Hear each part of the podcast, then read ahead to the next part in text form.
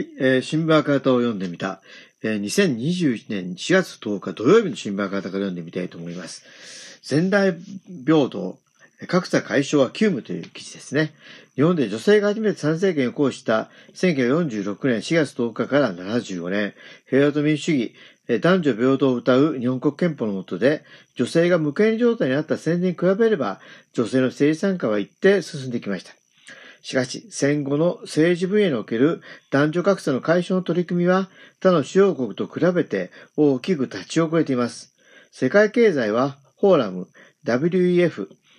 が3月末に発表した2021年の男女平等度を示すジェンダーギャップ指数、経済、教育、保健、生産科4分野で各国のジェンダー格差を数値化したものです。日本は156カ国中120位。特に経済と政治参加分野で117位、147位と、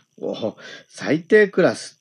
えー、ジェンダー平等後進国という状況です。世界では人口の半分を占める女性の声を反映させるのは当然だ。多様な声を政治に反映される上で重要だとして、多くの意味で女性の政治参加を積極的に進める努力が重ねられてきました。今回男女平等度トップ3となったアイスランド、フィンランド、ノルウェーの女性はいつでも女性です。日本と同時期に女性参政権を実現したフランス、イタリアの政治参加の順位は20位、41位となっています。フランスでは現在、閣僚で男女同数が実現しています。議会、各国会に占める女性議員は39%です。イタリアは女性議員は35%、女性閣僚が36%となっています。指数が初めて公表された2006年の順位は、フランス60位、イタリア70位で、その後両国では女性の政治参加が大きく前進しました。一方、日本は国会議員や閣僚を占める女性はわずか1割にとどまっています。